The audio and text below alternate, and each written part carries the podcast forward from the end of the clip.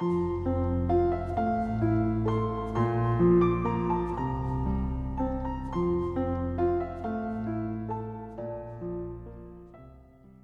位听友，大家好，我是明哲。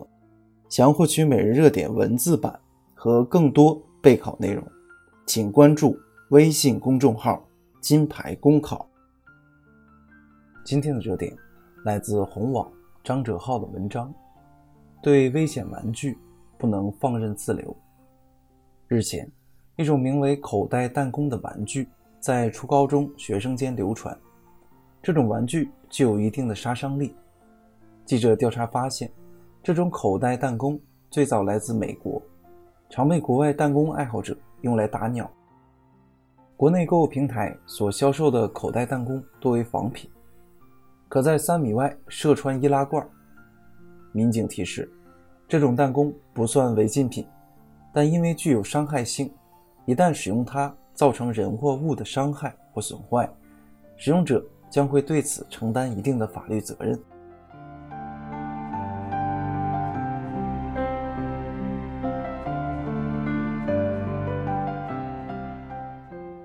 玩具是具体的实际物体，近似实物的形象，可以满足青少年动手动脑、操纵摆弄物体的愿望，是学习的教科书，也是他们所喜爱的生活好伴侣。然而，本该是调动青少年积极性、增强动手能力、促进感性认识发展的玩具，如今在校园中却时常成了伤人利器。几个月以来，从火花四溅能点燃纸团的打火石，到旋转速度快到能擦伤剪角的指尖陀螺，再到现在能够轻易射穿易拉罐的口袋弹弓，校园中的危险玩具可谓层出不穷。青少年认知能力、自我保护能力、对危险的预见能力都较低，对于危险玩具，我们绝不能放任自流，任其发展。青少年购买危险玩具的主要渠道是学校周边的小商店，因此，教育主管部门和工商管理部门应加强协作，联合治理。工商部门不妨在认真调查、仔细甄别后，列出危险玩具清单，禁止学校周边小商店进行贩卖，对违规贩卖者进行处罚，从源头上防止青少年。获取伤人又伤己的危险玩具，教育主管部门也应该要求各类学校加强对危险玩具的管理，禁止学生携带危险玩具进入校园，防止学生在校活动期间不慎造成伤害。学校也应该充分发挥主观能动性，在贯彻落实教育主管部门的要求，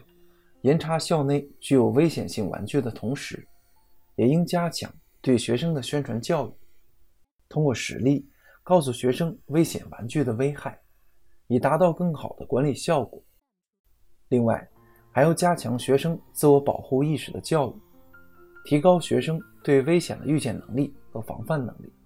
帮助其保护好自身的安全。除此之外，家长们也应该高度重视危险玩具的问题，在给孩子买玩具的时候。应该先自己测试下玩具的伤害力，